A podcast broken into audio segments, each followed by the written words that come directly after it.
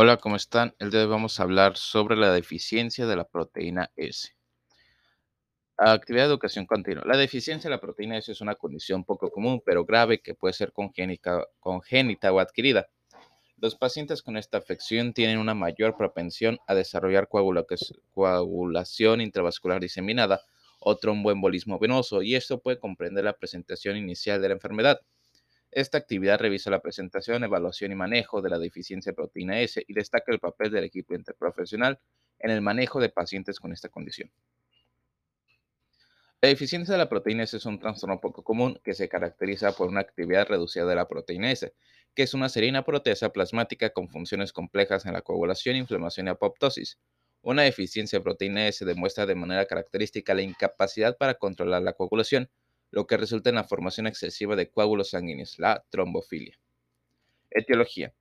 La deficiencia de proteína S suele ser congénita causada por mutaciones en el gen PROS. 1. Se han descrito más de 200 mutaciones en PROS y puede resultar en tres formas diferentes de deficiencia de proteína S. El tipo 1 es el defecto cuantitativo que se representa con niveles bajos de proteína S total, la TPS y proteína S libre, FPS, eh, con niveles reducidos de actividad de la proteína S. El tipo 2, que también conocido como tipo 2B, eh, disminución de la actividad de proteína S con niveles normales de antígenos TPS y FPS. Tipo 3, también conocida como tipo 2A, defecto cuantitativo que se presenta con niveles normales de TPS, pero niveles reducidos de FPS y actividad de la proteína S. Deficiencia de proteína S es una patología autosómica dominante. Las mutaciones en una sola copia en individuos heterocigotos causan una deficiencia leve de proteína S mientras que los individuos con mutaciones homocigotas presentan una deficiencia grave de la proteína. Las causas de la fluctuación adquirida temporalmente en los pacientes de proteína S pueden incluir terapias con antagonistas de la vitamina K, infecciones crónicas, enfermedad hepática grave, síndrome nefrítico y SIT. El riesgo de TEP eh, también aumenta en pacientes que usan anticonceptivos orales y están embarazadas. Eh, STEP es tromboembolismo venoso y SID es coagulación intravascular diseminada. Epidemiología. Las estimaciones de la incidencia de la, deficiencia congénita leve de proteína S se encuentra en una de cada 500 personas. La deficiencia grave de proteína S es rara y su prevalencia en la población en general sigue siendo desconocida debido a la dificultad para diagnosticar la infección.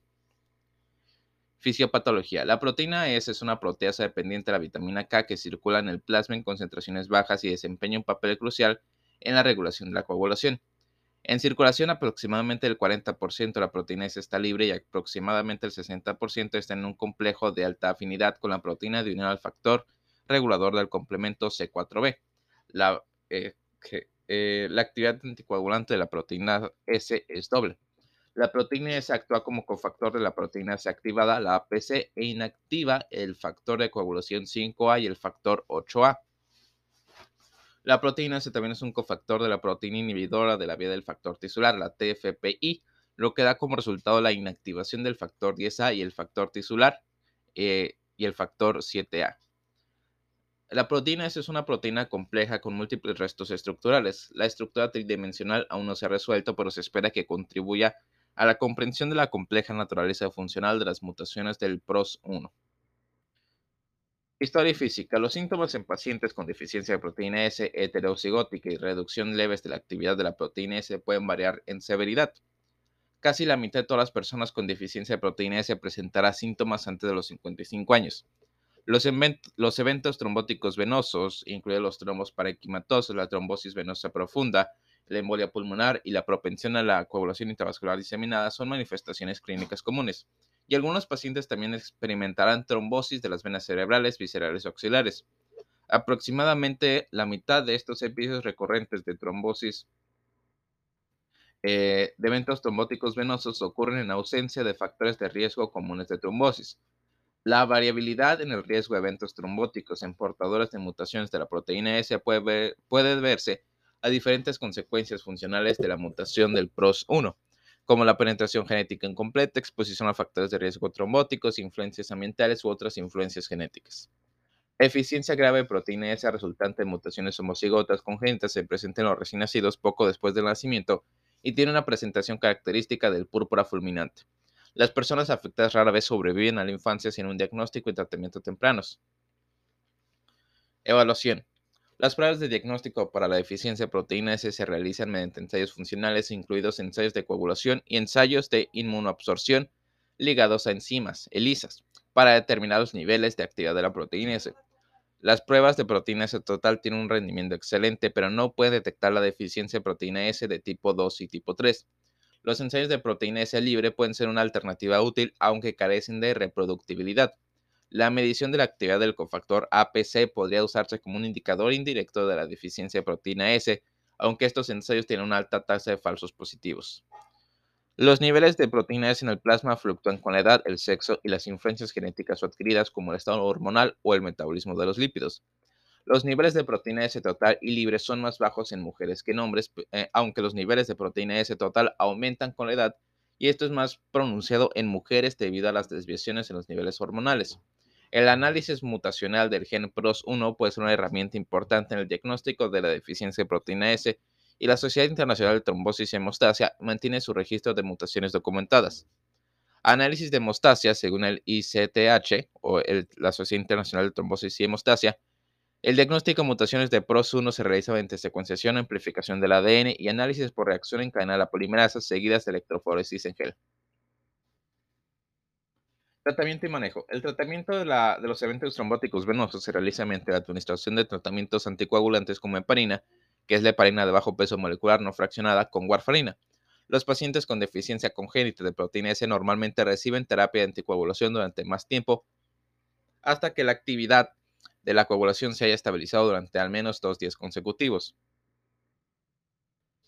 La terapia de anticoagulantes profiláctica con warfarina se mantiene durante 3 a 6 meses después de, un episodio trombótico y debe durar más tiempo en pacientes con condiciones de coagulación coexistentes. También se debe administrar tratamientos profilácticos a pacientes con deficiencia de proteína S expuestos a factores de riesgo trombótico como viajes en avión, cirugía, embarazo o largos periodos de inmovilización.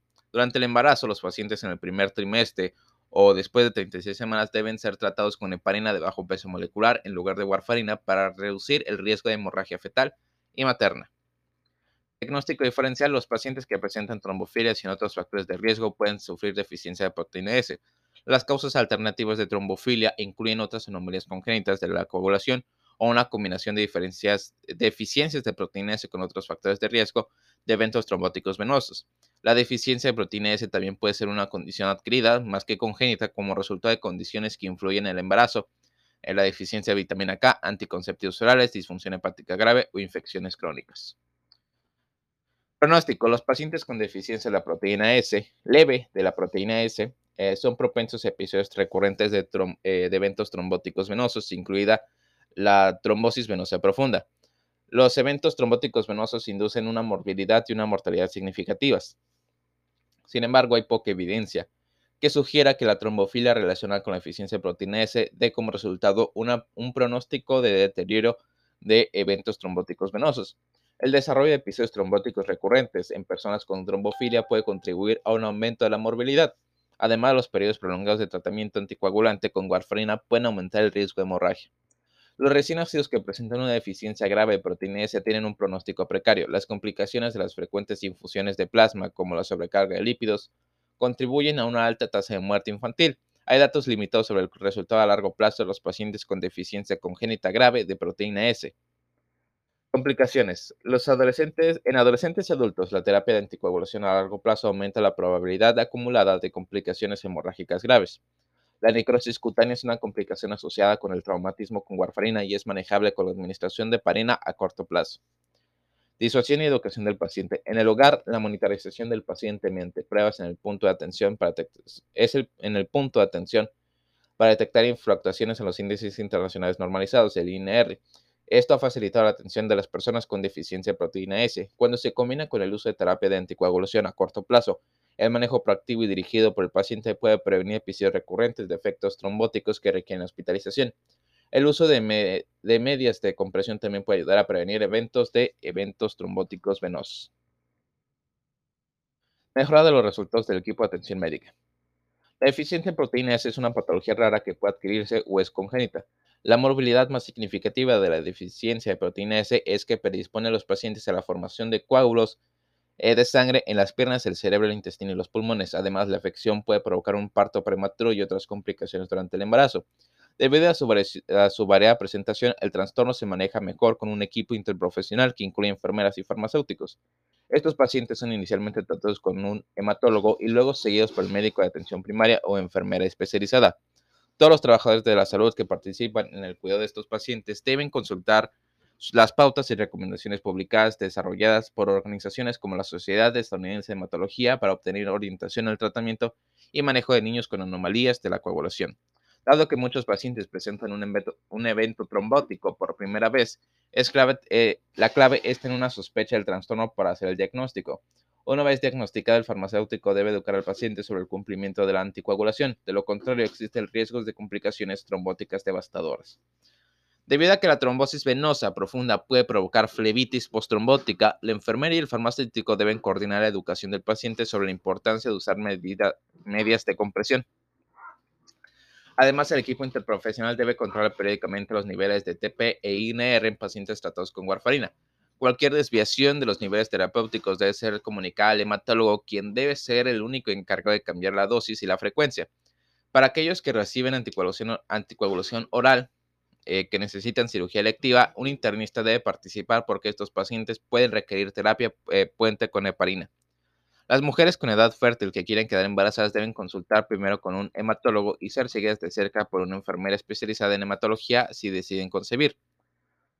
Solo con un enfoque de, equipo interprofesional se puede reducir la morbilidad y la mortalidad de la deficiencia de proteína S y mejorar los resultados de la atención médica.